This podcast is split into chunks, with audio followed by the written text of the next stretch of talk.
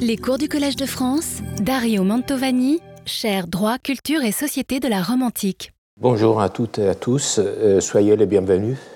Nos pensées aujourd'hui sont toutes pour euh, le peuple ukrainien. Penser une civilisation par les biais des catégories qui lui sont propres, c'est comme écouter une émission à la radio avec beaucoup d'interférences. Ce qui dérange l'écoute des voix du passé, ce sont nos propres catégories qui se superposent aux anciennes. Cela est vrai déjà pour le droit romain, un système de pensée devant être compris dans le cadre de la société antique qu'il a engendré, mais qui court toujours le risque d'être relu à la aune du droit contemporain. Ce qui vaut pour les droits vaut à plus forte raison pour l'économie. Comment penser la production, l'échange, la consommation des biens et des services dans le monde romain si une théorie économique leur faisait défaut N'est-il pas vrai que la science économique ne se développe qu'à partir du XVIIe siècle? Comment donner du sens à des faits du point de vue des anciens s'il n'en avait pas un? Faire les tri entre ce qui appartient au passé, ce qui relève des cadres mentaux modernes, est épuisant. Un objectif insaisissable, au même degré que si quelqu'un voulait s'auto-analyser. Ce sera ni plus ni moins que qui voudrait empoigner de l'eau, disait Montaigne. Mais nous n'y renonçons pas. Faire de l'histoire est un exercice constant d'inadéquation à son objet. Et c'est justement dans cette marge de décalage que l'histoire prend vie et se justifie. Mais est-il vrai que les anciens n'ont pas développé un discours sur l'économie? Oui et non. D'effet, l'Antiquité classique en plus de nous donner des œuvres de poètes, d'orateurs, d'historiens, Cicéron, Ovide, Tacite, nous a également laissé de nombreux traités d'économie, notamment grecs. L'économique de Xénophon, traduit en latin par Cicéron lui-même, un traité du même titre attribué à Aristote, mais probablement rédigé par son élève Théophraste et par d'autres imitateurs, un livre du néo-pythagoricien Callicratidas, sur le bonheur de l'oikos, un de l'épicurien Philodème de Gadara, dont la bibliothèque a été à la fois ensevelie et protégée par l'éruption du Vésuve qui a couvert Hercolanum, un autre ouvrage encore de Dion de Prusse, relaté en partie par Stobé, pour ne citer que les principaux écrits, auxquels il faut ajouter des nombreux passages pertinents inclus dans des traités plus vastes, comme par exemple chez Platon, notamment dans les lois ou dans les livres politiques d'Aristote. Mais la lecture de ces œuvres provoque un sentiment d'étrangeté. Dans les écrits économiques de l'Antiquité, il y a très peu de passages dans lesquels on peut trouver des anticipations de la science économique moderne. Très peu, mais il y en a. Nous y reviendrons. Pour le reste, un observateur superficiel pourrait classer leur contenu comme des moralisations génériques, quelque peu creuses sur la richesse et les relations familiales.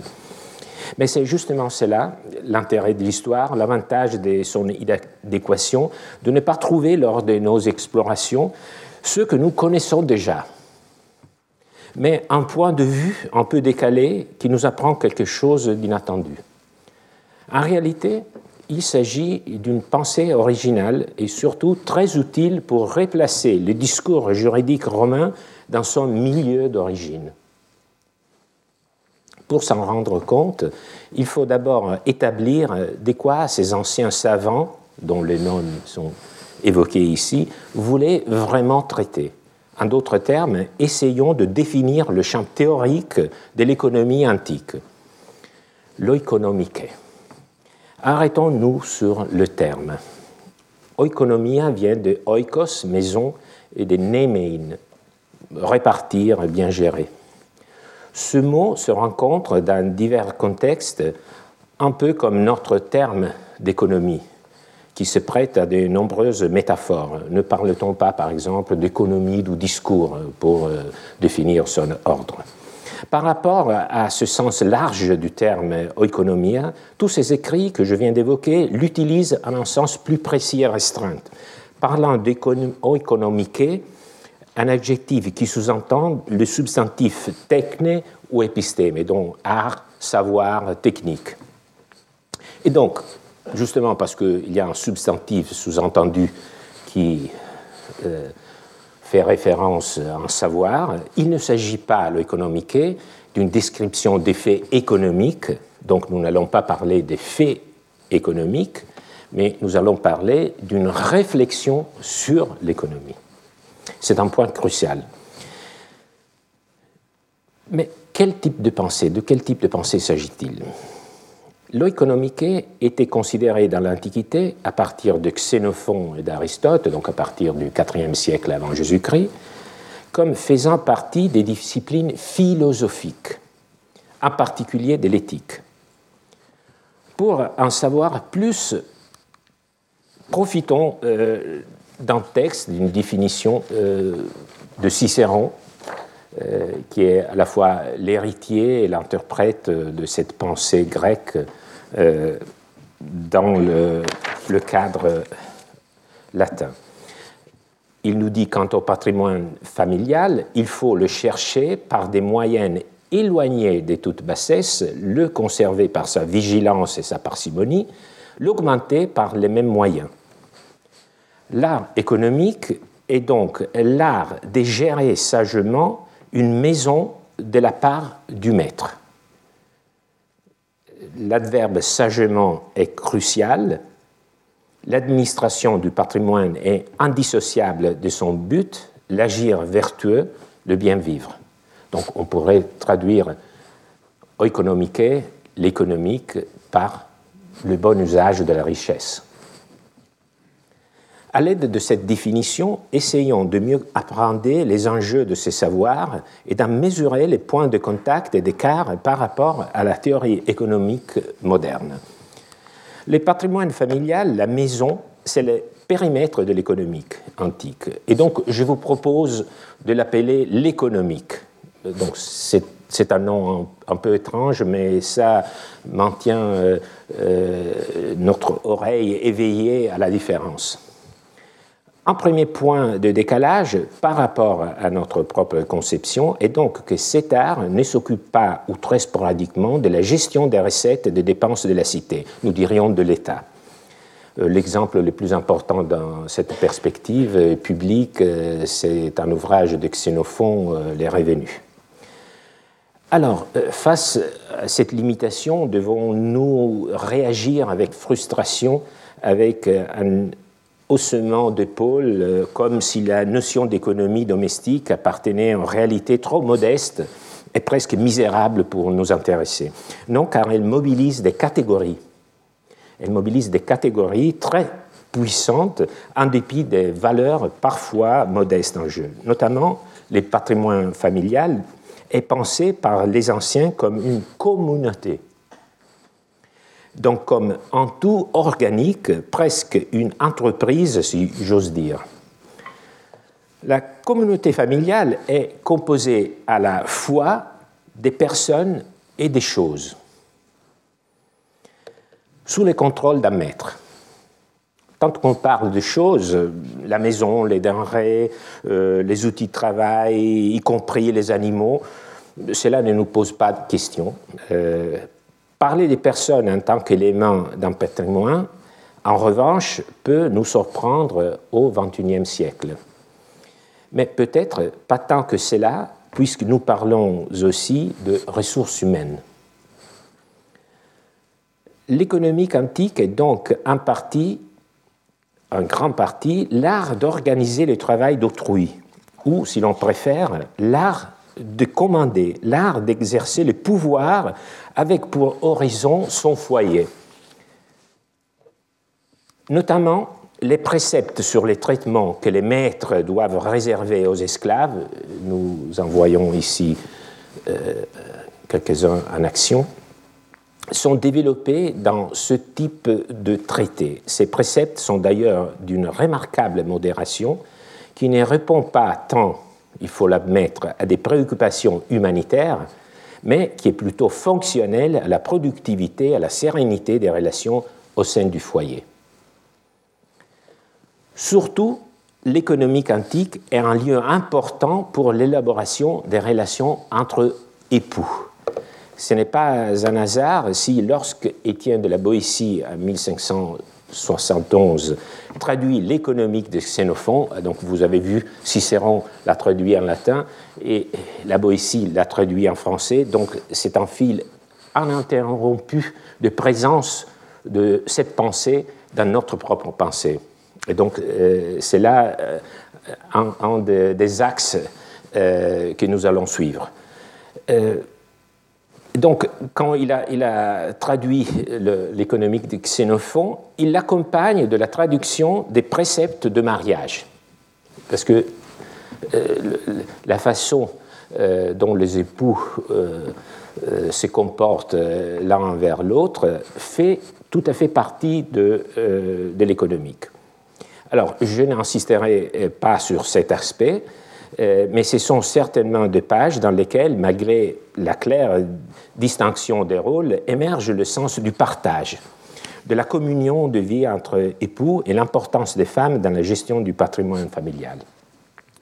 Du fait que la pensée antique se focalise sur le patrimoine familial découle un deuxième point de discordance par rapport à la théorie économique moderne la théorie moderne analyse et systématise certaines conduites collectives régulières relatives à la production la plus efficace et les échanges les plus avantageux, afin d'indiquer les meilleurs moyens d'aboutir à la prospérité dans un cadre social déterminé. Vous savez de quoi je parle Il s'agit d'une science qui se base sur des faits généraux et sur une imposante modélisation mathématique et qui est considérée comme une science expérimentale. Elle s'articule en macroéconomie microéconomie. La macroéconomie s'intéresse à, des agrégats euh, sur grande échelle, épargne, investissement, consommation, croissance, tandis que la microéconomie s'intéresse plutôt au comportement des agents, euh, l'individu, euh, les ménages, l'entreprise. Et surtout, elle s'intéresse aux interactions entre les agents. Et dans ce cadre, donc, une différence fondamentale est que l'économie quantique s'intéresse euh, au comportement de chaque individu dans la gestion de son patrimoine. Donc, l'horizon de, l'économie moderne est en revanche celui de la société euh, dans son entièreté, à la limite euh, le monde entier. Donc, aujourd'hui, on étudie les interactions entre les agents, tandis que les anciens concentraient leur regard sur chaque agent et sur son action à l'intérieur de son foyer. On peut donc opposer la singularisation antique à l'interdépendance moderne. Plus précisément, encore si l'horizon des modernes est le marché et ses échanges, pour les anciens, c'est la famille vue comme système de relations. Poursuivons notre examen enquête du contenu de l'économie quantique. Les définitions de Cicéron euh, parlent de moyens pour conserver et augmenter les patrimoines familiales.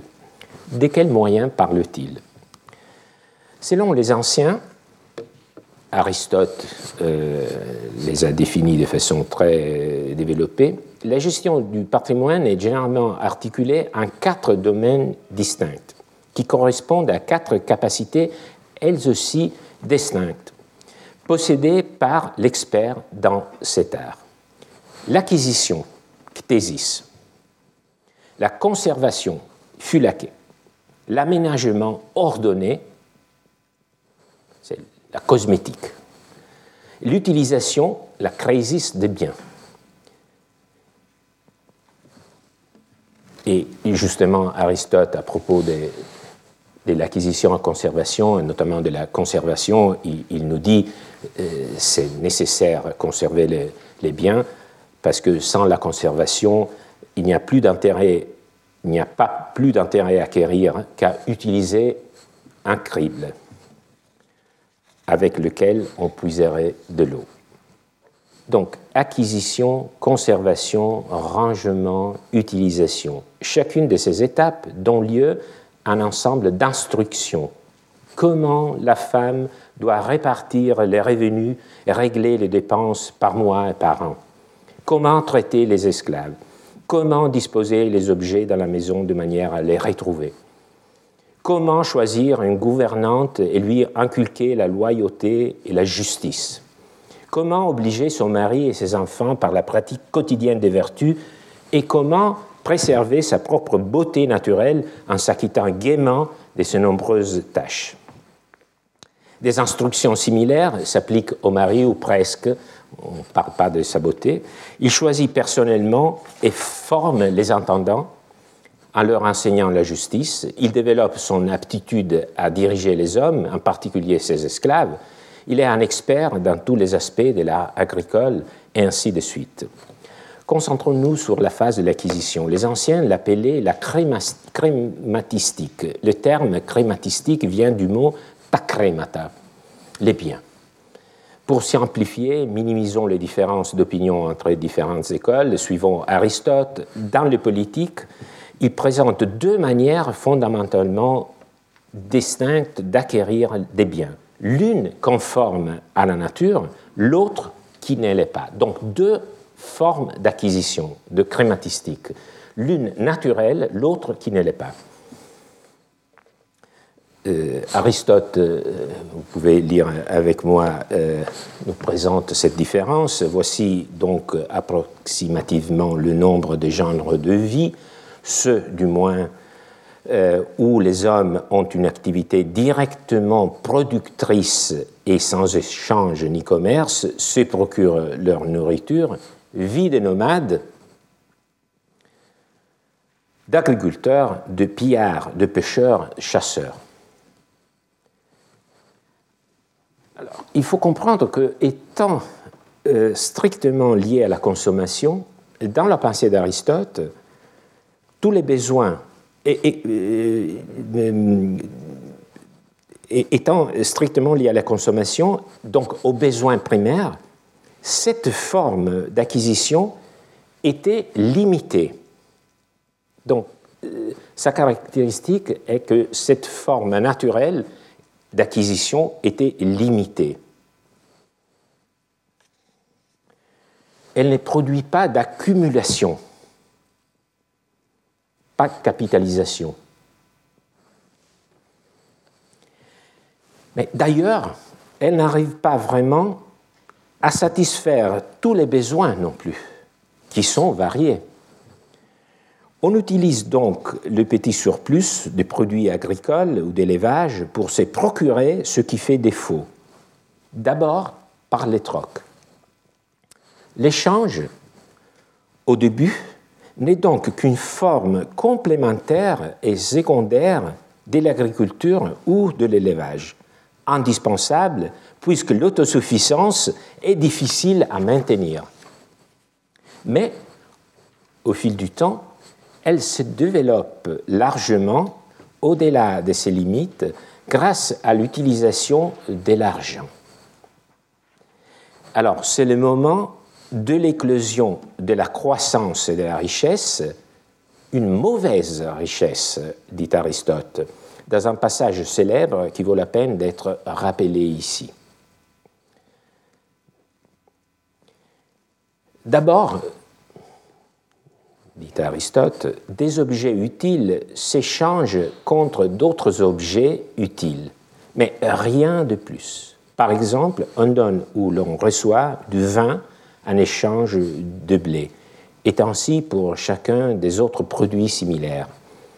Ce genre de change n'est pas contraire à la nature et n'est pas non plus une forme d'art d'acquisition, de crématistique, puisqu'il ne servait qu'à compléter l'autarcie naturelle.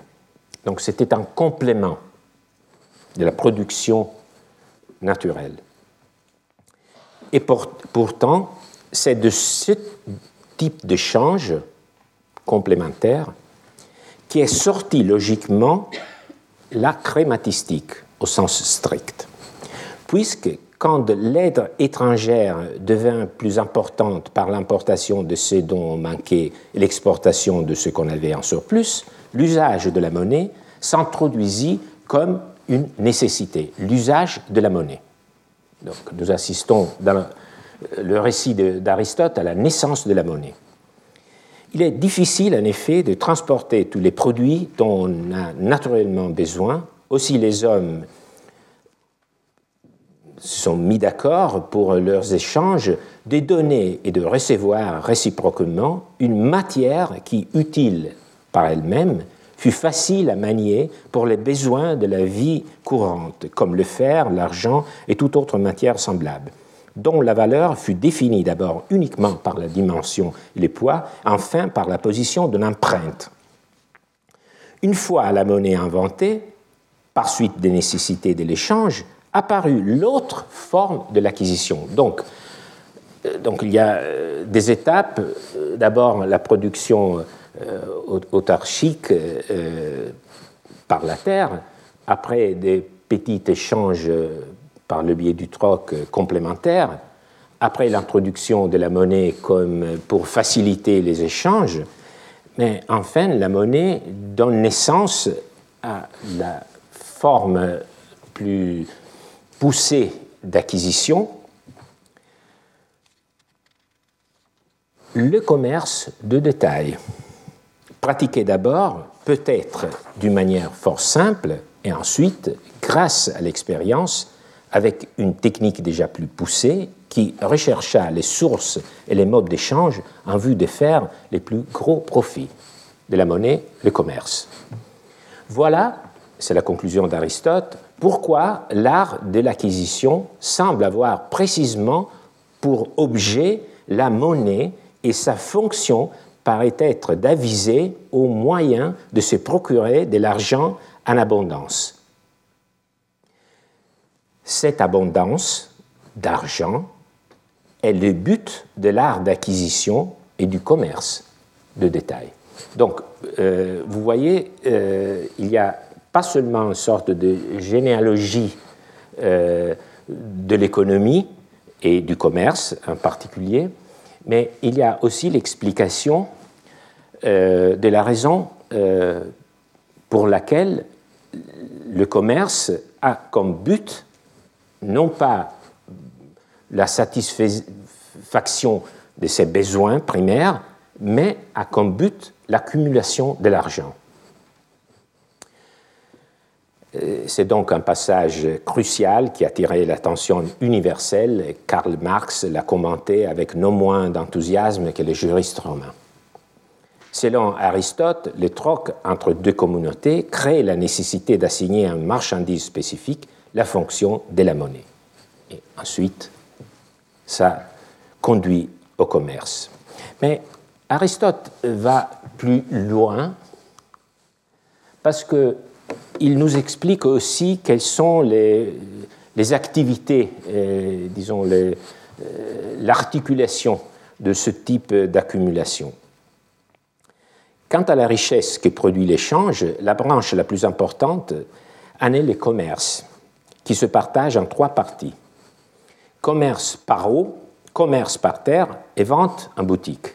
Elles diffèrent entre elles en ce que les unes procurent plus de sécurité, les autres plus de bénéfices. Vient en second lieu le prêt à intérêt, enfin le salaire de travail qui peut s'appliquer à des professionnels de l'artisanat ou bien à des travaux purement corporels des manœuvres. Je pense que c'est intéressant ce type d'anatomie. Nous sommes en face euh, à une réflexion qui à la fois nous paraît mm, un peu étonnante, euh, quelque part euh, simpliste, mais en même temps, on, se rend compte de sa puissance et des archétypes qu'elle décèle, et elle nous permet de nous analyser nous-mêmes et certains cadres mentaux que nous avons, dont nous sommes les héritiers. Les activités, donc, sont classées par Aristote sur la base de deux critères. Celles qui sont honorables, parce que liées à la terre, vous voyez que c'est la Terre toujours le point de départ, et celles qui le sont moins parce que liées à l'argent. Donc terre, argent. Les points essentiels est que selon Aristote, le type d'acquisition lié à l'argent dépasse les limites intrinsèques de l'économie de subsistance, c'est lié à la terre et à ses fruits, et qu'elle ouvre les portes à l'accumulation sa limite, la croissance ruineuse. Et nous retrouvons euh, cette classification avec peu de différence à Rome. Mais ici, dans les, traités sur les devoirs euh, de Cicéron, nous avons une sorte euh, vraiment radiographie des activités économiques romaines, mais avec un classement. Un classement, encore une fois, moral. Est-ce qu'on peut classer le, travail et les activités économiques moralement alors, vous voyez quelle est la différence entre notre pensée propre euh, de calcul et, la pensée euh, antique. Euh, nous sommes assez renseignés, dit Cicéron, sur les occupations et les façons de s'enrichir qu'on peut considérer comme libérales et celles qui sont avilissantes. On condamne en premier lieu celles qui exposent à se rendre odieux à ses semblables comme c'est le cas pour les percepteurs d'impôts et les usuriers.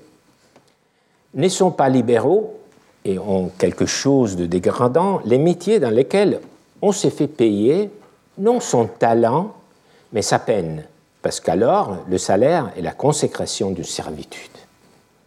Ce sont euh, des phrases parfois glaçantes et agaçantes doivent être également réputés vils les trafics des détaillants qui achètent pour revendre aussitôt. Ils ne peuvent donner de profit sans beaucoup de tromperie et rien n'est plus bas que la fausseté. Tous les artisans exercent aussi un métier sans dignité. Il ne, peut y il ne peut y avoir dans un atelier rien qui convienne à un homme né libre.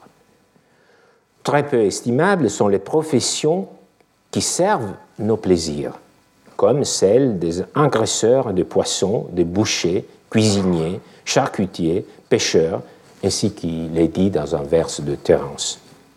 On peut leur adjoindre les parfumeurs, les danseurs, les mimes. Les arts, sont dont, euh, les arts dont l'exercice exige plus de savoir et dont l'utilité est grande, tels que la médecine, l'architecture, l'enseignement, n'ont rien que d'honorables pour ceux dont le rang social s'en accommode. Quant au commerce, il faut distinguer. Le petit commerce doit être réputé avilissant, il l'a déjà dit. Le grand commerce qui opère sur des masses de marchandises qu'il importe de tous les pays, distribue sans tromperie un grand nombre de personnes, n'a rien de très blâmable.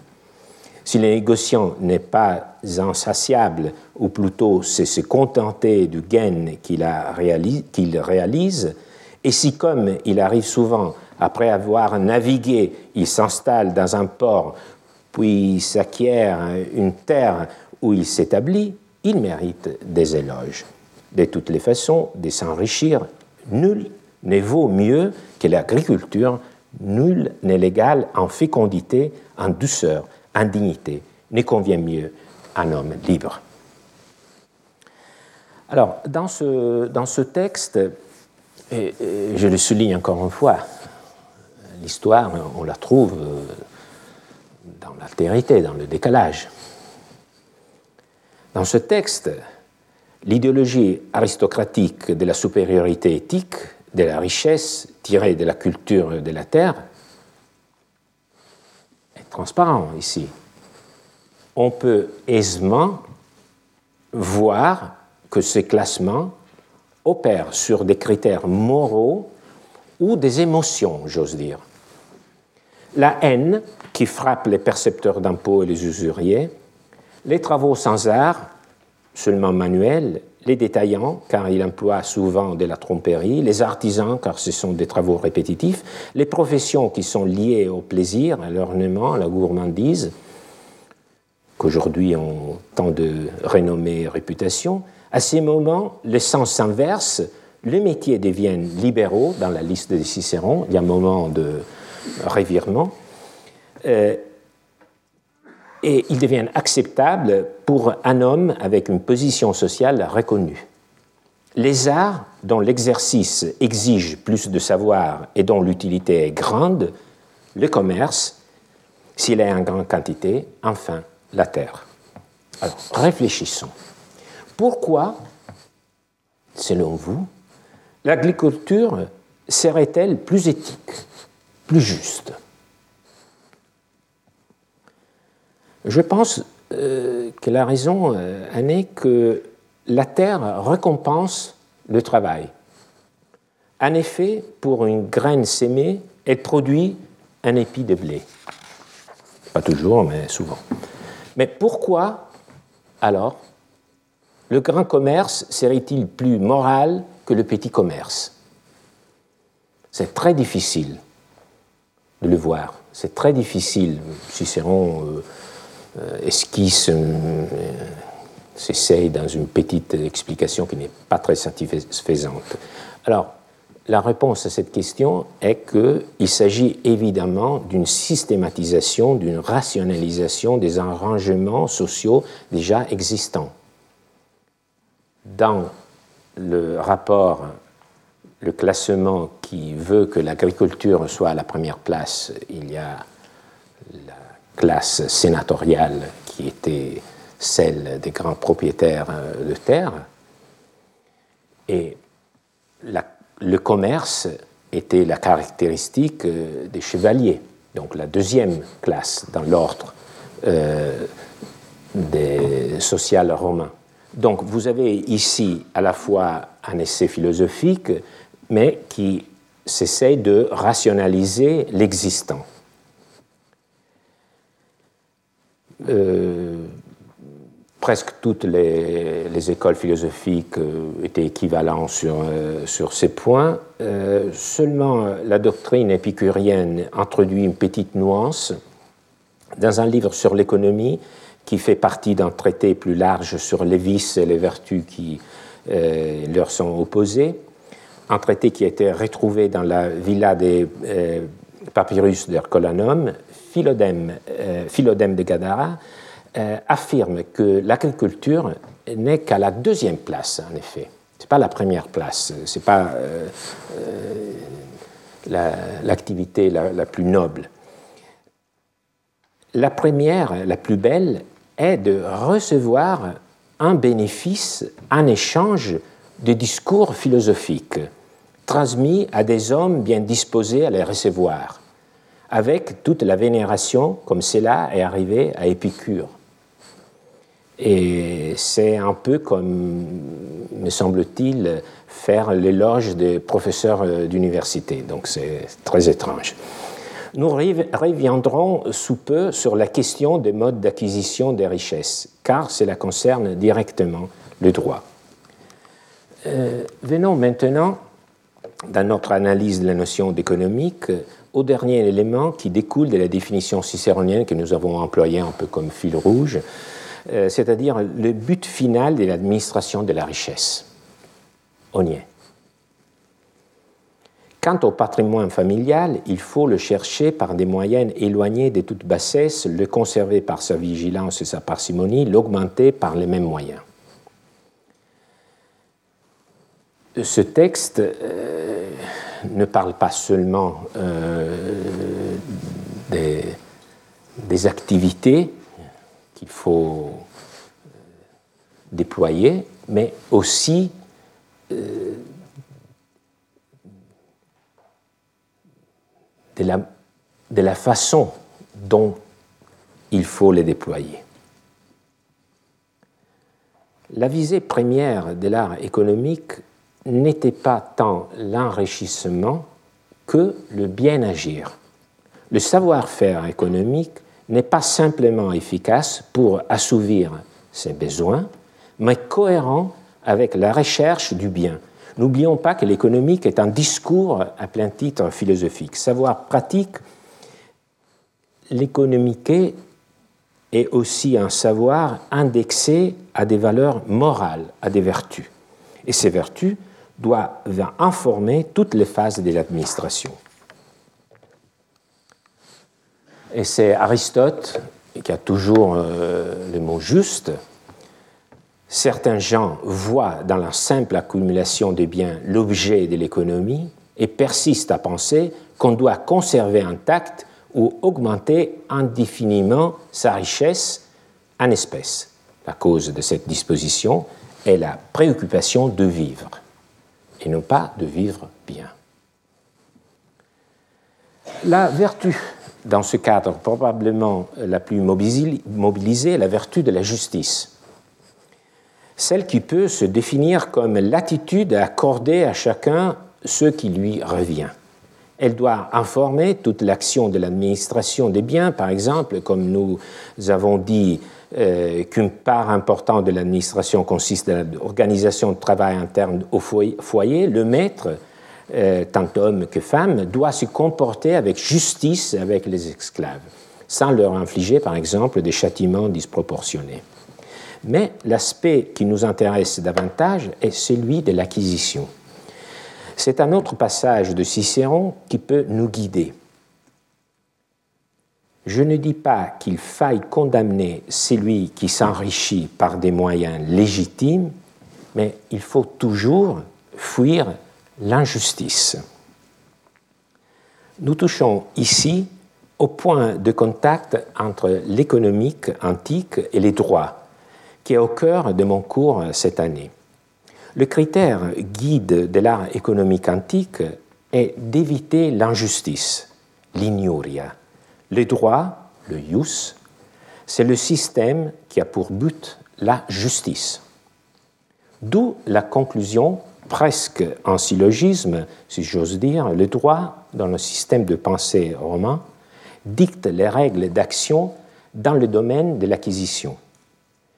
Ainsi, par rapport à nos conceptions, la relation entre droit et économie s'inverse. Aujourd'hui, on tend souvent analyser le droit par les biais de la science économique pour le mettre à son service, dans un but de maximisation.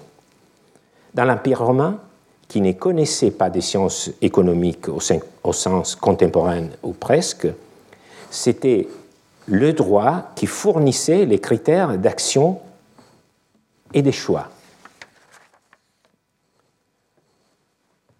Les droits se transforme ainsi en un lieu d'élaboration de modes de comportement dans les domaines que nous confierons aujourd'hui, en revanche, à la science économique, mais sous les signes de la justice.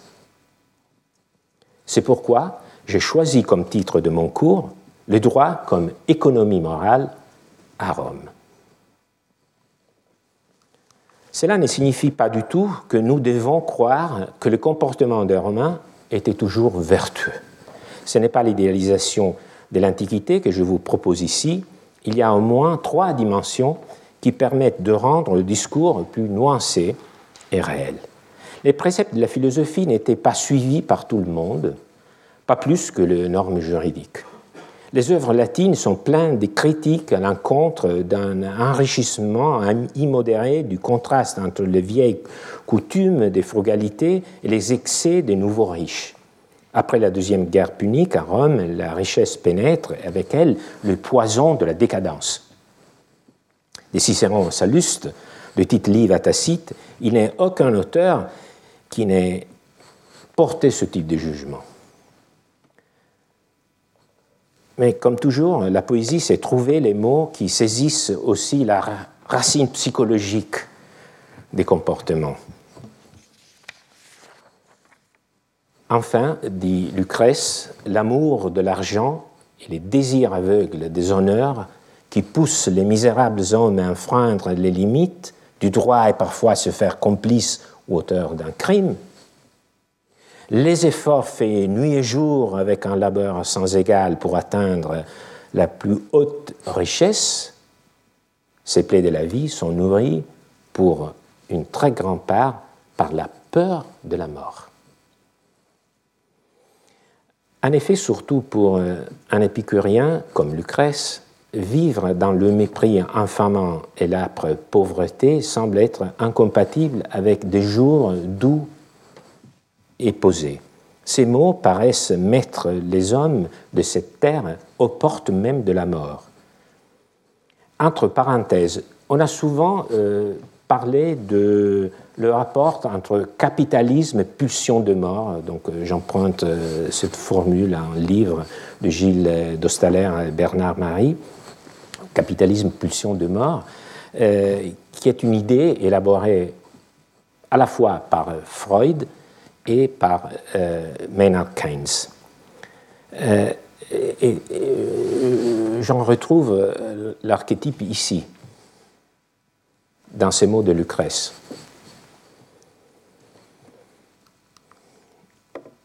Voyons d'un point de vue plus concret cette même situation dans l'épigramme funéraire inconsolable d'un homme d'affaires du 1er siècle après Jésus-Christ.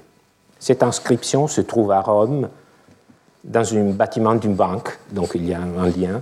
Euh, un grand savant italien, Silvio Pancera, a su la relier à ce portrait qui se trouve en revanche en Californie. C'est encore question d'argent. Au musée Paul Getty. Imaginez-les auprès de son tombeau. Lucius Licinius Nepos, fils de Marcus, de la tribu Polia, personne n'aurait de bonnes raisons de critiquer sa vie. Il espérait s'enrichir par le commerce, mais fut déçu dans son espoir et par des nombreux amis envers lesquels il s'était bien comporté. Il a construit modestement cette petite maison pour y habiter les moments de sa mort venus, pouvant y consacrer plus de soins que de dépenses. Donc ce malheureux était un homme qui ne cachait pas son désir de devenir riche mais qui, en même temps, s'est plaigné des comportements peu vertueux des autres qu'il avait déçus. Ce document extraordinaire montre donc à la fois le désir d'enrichissement, donc on ne peut pas euh, le supprimer, on ne peut pas être aveugle face à ce désir qui parcourait aussi la société romaine. Mais ce type de discours montre à la fois le désir d'enrichissement et l'intériorisation des préceptes de la philosophie. Donc vous voyez qu'il y a un discours qui mobilise aussi des catégories morales. Que ce soit au niveau le plus élevé ou au niveau le plus modeste, pour un Romain, le terrain doit être débarrassé de toute soupçon que son activité exercée de manière sordide, avec recours au mensonge et à la fraude. Cela nous permet, euh, je veux m'expliquer de façon plus claire, euh, cela nous permet de, voir qu'il y a toujours un discours, une idéologie, il y a des comportements. Et que ce qui est très difficile pour nous, c'est de, de, de, voir en quelle mesure l'idéologie vraiment euh, les comportements. Et euh, c'est symptomatique parce que ici, tout est oblique, euh, parce que l'affirmation qu'il ne s'agit que d'un tombeau modeste, où il, a, dit qu'il a pu y consacrer plus de soins que de dépenses. Donc il avait un peu manqué, raté son, objectif de devenir riche. Bon, cette affirmation euh, est démentie du portrait qu'il orne, du fait même de sa présence et de sa qualité. Donc vous voyez cette obliquité euh, qu'il faudra un peu chercher de, maîtriser.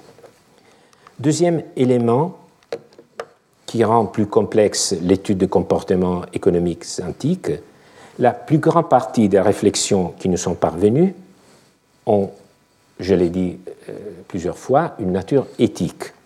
Mais il existe aussi des traces d'une réflexion plus technique, plus proche du type de raisonnement que nous trouvons dans la théorie économique moderne, comme la fixation du prix en rapport avec l'offre et la demande, l'équilibre budgétaire, le rapport entre le niveau des prix et la quantité d'argent circulant. Donc ce sont des traces de mécanismes, des structures de pensée que nous allons euh, chercher de, déceler aussi dans, dans ce cours. Ce sont donc des connaissances un peu plus cachées, mais qui d'une certaine façon ont dû contribuer, elles aussi, à diriger les comportements économiques des Romains et que nous ne pouvons pas ignorer. Enfin, troisième élément, si nous revenons au droit, même s'il s'inspirait de la justice et donc qu'il était en quelque sorte homogène avec les catégories et les critères de l'éthique, il n'est pas dit qu'il les intégrait entièrement. Un exemple suffira.